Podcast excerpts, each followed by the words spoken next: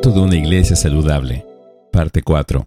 Hechos capítulo 2 versículos del 42 al 47.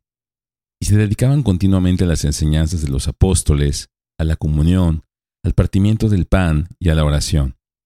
Sobrevino temor a toda persona, y muchos prodigios y señales se hacían por los apóstoles. Todos los que habían creído estaban juntos y tenían todas las cosas en común. Vendían todas sus propiedades y sus bienes, y los compartían con todos, según la necesidad de cada uno. Día tras día continuaban unánimes en el templo y partiendo el pan en los hogares, comían juntos con alegría y sencillez de corazón, alabando a Dios y hallando favor con todo el pueblo. Que el Señor añadía cada día al número de ellos los que iban siendo salvos. La segunda de las prioridades de una iglesia saludable es la comunión. Estar dedicados a la comunión es un compromiso de edificarnos juntos, con aquellos que se han unido a la familia de Dios al ser salvados. Tengamos en cuenta que para poder tener comunión, debemos estar juntos. No se puede tener comunión si no nos reunimos con la iglesia. Algunas personas objetan a las iglesias grandes por ser demasiado impersonales, pero observemos que cuando el Señor comenzó la iglesia, la comenzó en grande. Comenzó con 3.120 personas y pronto llegó a más de 5.000. Y siguió creciendo desde ahí.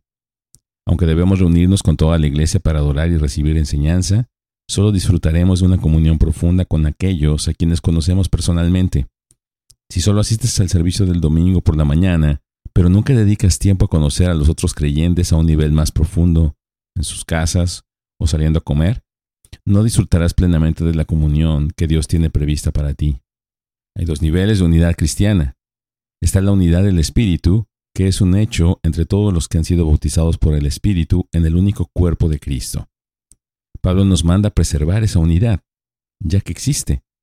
Luego está la unidad de la fe, a la cual debemos aspirar a medida que adquirimos un conocimiento más profundo de Cristo y crecemos hacia la madurez espiritual. Los creyentes que conocen bien a Cristo y su palabra pueden tener una comunión más profunda que aquellos que no lo conocen bien. Para tener comunión, debemos compartir juntos en las cosas de Dios. Con demasiada frecuencia, los cristianos nos reunimos y pasamos todo el tiempo hablando de diferentes temas. Puede ser las noticias, el clima, incluso los deportes. No está mal hablar de estas cosas, pero en algún momento la conversación debe ir a un nivel más profundo. Si el Señor y su salvación están en el centro de nuestras vidas, cuando nos reunamos hablaremos de Él. Si no lo hacemos, puede revelar que Él no tiene el lugar adecuado en nuestras vidas. ¿Hay algo que decir sobre la comida?